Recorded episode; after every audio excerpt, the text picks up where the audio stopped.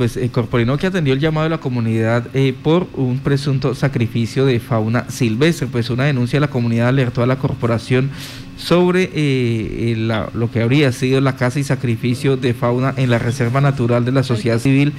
Mata de Santo, localizada en el municipio de San Luis de Palenque. Pues a esta hora nos acompaña eh, el doctor Álvaro Camacho, quien es el coordinador del grupo de fauna de la Corporación Autónoma de la Orinoquia, Corporinoquia. Doctor Álvaro, buenos días.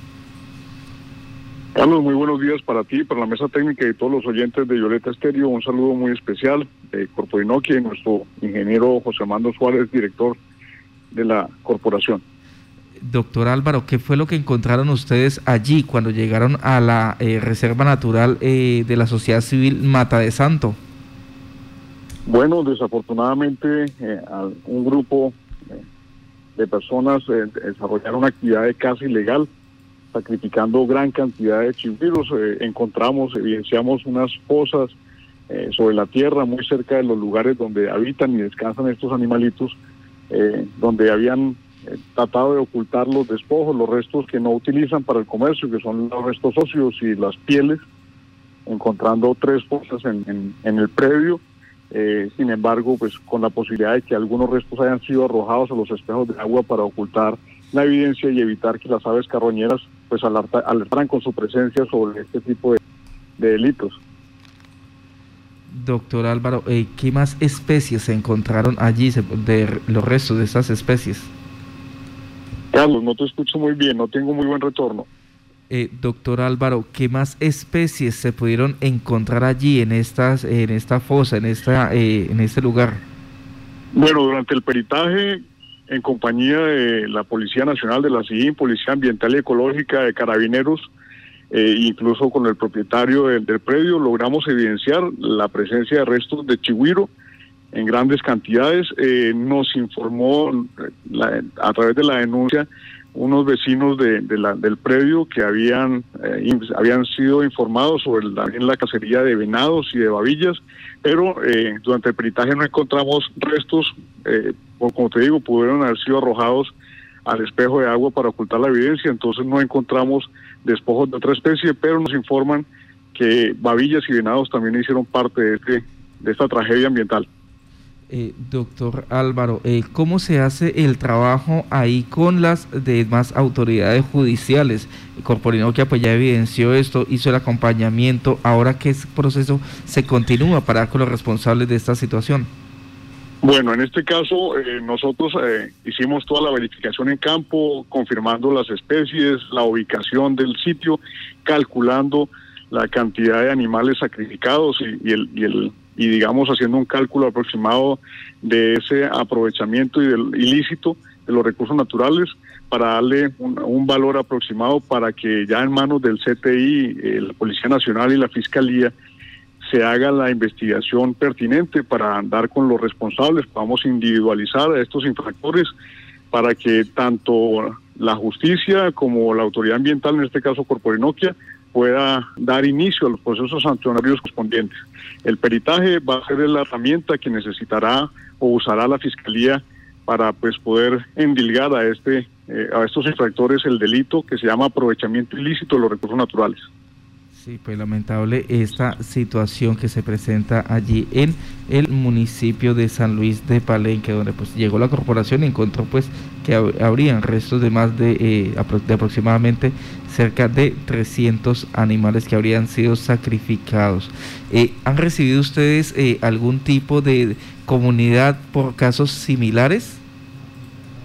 La comunidad nos ha alertado en otras situaciones donde hemos también podido, incluso con la Policía Nacional y el Ejército Nacional, capturar personas que transportaban eh, grandes cantidades de, de Estas denuncias nos han permitido hacer a lo largo del año varias capturas. De hecho, eh, durante, durante el 2020 y el 2021 hemos tenido más de 61 procesos de incautación de productos y subproductos de la fauna silvestre para hacer este tipo de, situaciones de caza y sacrificio, pues eh, debe haber una red eh, tanto mm, en el sacrificio como tal, como en el transporte, como en la compra. ¿Se ha hecho seguimiento a, estos hechos, a, esta línea? Porque así como hay demanda de animales, pues muy seguro, muy seguramente hay oferentes que están a la expectativa de comprar estos productos. Sí, correcto. Eh, de hecho, pues como el delito normalmente se ejecuta eh, aquí en la en la zona donde están los los chihuiros, aquí pues trabajamos el tema de la casa y este tráfico, pero eh, también trabajamos de manera articulada, por ejemplo, con la CAR Corporino, que, perdón, la CAR Cundinamarca, que es pues el, la Corporación Autónoma de, Cundinamarca, donde pues hemos encontrado, ellos han evidenciado algunos establecimientos públicos que hacen uso de estas carnes de fauna silvestre para el aprovechamiento y la comercialización en sus, en sus recintos. Entonces, con la CAR Cundinamarca y la Policía de Cundinamarca se han hecho algunos trabajos. De hecho, si ustedes recuerdan, hace unos meses gracias al trabajo que hemos hecho aquí, muy juicioso con las autoridades y con la comunidad denunciando, más lo que se ha hecho con la policía de otros departamentos, en este caso con Dinamarca y Boyacá, y las eh, correspondientes eh, entidades o autoridades ambientales, se logró la desarticulación de una banda precisamente dedicada a este a este delito que podían mover fácilmente de 6 a 9 toneladas al año de chigüiro hacia el centro del país. Nos, eh, nos han advertido también en el sector de, eh, de Caño de Loro, zona netamente bosque natural, allí en Pajarito, Boyacá, área donde tiene influencia corporinoquia y donde se, donde se habla exactamente de una tala indiscriminada y de caza de, animalitos. Esta, eh, esta situación que afecta a las veredas Charanga, Baján, eh, sector de Curicí, eh, este sector, estos sectores corporativos que ha tenido la posibilidad, ha recibido quejas de los ciudadanos? Del sector de pajaritos sí, de hecho hace el mes pasado se tuvo la denuncia por parte de, una comunidad de, cercana entre los límites con Labranza Grande y, el municipio de Pajarito y se logró pues detener una, una tala que se estaba desarrollando. No tengo mucha información al respecto porque yo estoy dedicado a la parte de fauna silvestre, pero sí conocí que de nuestro equipo de, quejas y denuncias eh, visitó esa, esa zona por un, una, un aviso de, la comunidad alertando y pudimos acompañarnos con el Ejército Nacional para detener esa tala. Con respecto a, la casa, sí, también hemos ido alguna, algunas veredas. Ese específicamente esa vereda no, no nos, no nos han, no hemos recibido, digamos que la denuncia aquí para poder hacer el acompañamiento, pero tan rápido como la denuncia ingrese, será atendida como es la orden de, del director, que la, la, atención deberá ser diligente y, efectiva para poder detener este tipo de delitos ambientales. Doctor Álvaro Camacho, en los últimos días se han presentado algunos ataques de felinos a, eh, animales como, como potros muy pequeños, eh, becerros, y pues la comunidad dice, ¿y Corporinoquia dónde está? ¿Cuál es la competencia que tiene Corporinoquia en estos casos? Mira, eh, Carlos, hemos, hemos ido a un sinnúmero de, de, de, de predios donde se han presentado estos ataques. Hemos estado participando pues tan activamente como nos lo permite, pero pues comprenderás que es una jurisdicción bastante grande. Eh, hemos estado todo el tiempo en campo eh, visitando los ganaderos, pero ¿qué sucede? Este tipo de delitos ambientales como ese tráfico de fauna que sacrifican grandes cantidades de animales que son presas naturales de, por ejemplo, en el caso de los felinos, pues genera un desbalance que termina obligando a los animales a cambiar sus dietas o sus hábitos alimenticios. Entonces, cada vez que un señor, una banda como estas, sacrifica 300 chigüiros o una cantidad indeterminada de venados, pues lo que está generando es que está eh, eh, dejando sin alimento al puma y el puma tiene que cambiar su dieta. Él no va a morir de hambre, entonces tendrá que buscar otros otros alimentos, otras fuentes de, proteína. Eh, no solo las, bandas, las personas que cazan de manera indiscriminada, ya sea con fines comerciales o por la depredación típica del, del ser humano, que es un error craso, con, con el tema de los armadillos, las lapas, los venados, pues generan esa, esa situación. Entonces, en muchos de los casos hemos descubierto, tal vez en más del 90% de los casos,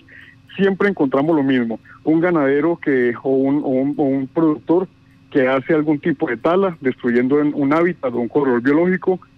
eh, ya sea el propietario, trabajadores o vecinos, haciendo caza de las presas naturales de los depredadores y ese es el detonante en más del 90% de las situaciones de los encuentros o, las interacciones negativas entre humano y felino. ¿Qué hacemos nosotros? Vamos, hacemos la verificación, tenemos un equipo multidisciplinario de una bióloga, un médico veterinario tecnista, yo soy médico veterinario, y hacemos un análisis del modelo productivo para sugerirle algunos cambios para que se convierta a un modelo productivo sostenible, evitando los puntos críticos, generando unas estrategias antidepredatorias ajustadas para cada uno de, las, de los sistemas productivos que visitamos y pues obviamente capacitando y sensibilizando al productor porque en gran medida es un problema generado por nosotros, nuestras malas prácticas ganaderas. Entonces, eh, eso es un tema que también el ganadero tiene que ponerse la mano en el corazón y decir, venga, eso también en parte es mi culpa. Bueno, pues ahí está. Y, lo otro es que pues la comunidad también dice, estamos invadiendo, y los ganaderos, eh, los cultivadores están invadiendo su espacio. Pero lo cierto es que siguen presentando este tipo de ataques y que pues preocupan bastante eh, a la comunidad. Respecto al tema de felinos, doctor Álvaro, ¿se ha presentado de pronto algún hecho en que un animal de estos ataque a los humanos? Eh, es, es, bastante improbable, normalmente su, su primera reacción es huir, para ellos nosotros representamos otro cazador y otro depredador y además pues por estar erguidos eh, aparentamos ser más grandes que, el animal, entonces el animal eh, nos teme mucho más de lo que nosotros le, podemos temer a él. En Colombia en los últimos 100 años solo hay un caso reportado y, y confirmado y confirmado de un ataque a un felino, que se trató de un jaguar que estaba siendo eh, cazado y se estaba defendiendo cuando fue acorralado por el cazador y se defendió, pero eh, aun cuando hubo una noticia reciente del tema de, una etnia indígena, el caso eh, pues quedó sin confirmar porque nunca fueron hallados los restos y las evidencias que se dieron fueron muy pobres y no se pudo confirmar la veracidad de los hechos ni de las ni de las evidencias o lo que o lo que la comunidad estaba denunciando. Entonces, confirmado en los últimos 100 años un solo caso, pero fue por, por una casa un intento de casa donde el animal, al verse acorralado, lo que hizo fue defenderse. Pero hemos tenido situaciones en las que es tanto el temor que nos tienen nosotros y, por ejemplo, los perros, que los animalitos se trepan en los árboles y se, inmovilizan del terror, del pánico, y hemos podido incluso llegar a, reubicarlos o, sacarlos de esa situación de la interacción negativa con los humanos.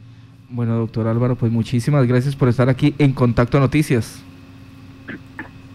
Con mucho gusto, Carlos, para ti y todos los oyentes. Pues entonces a cuidar la naturaleza que es nuestro mayor tesoro.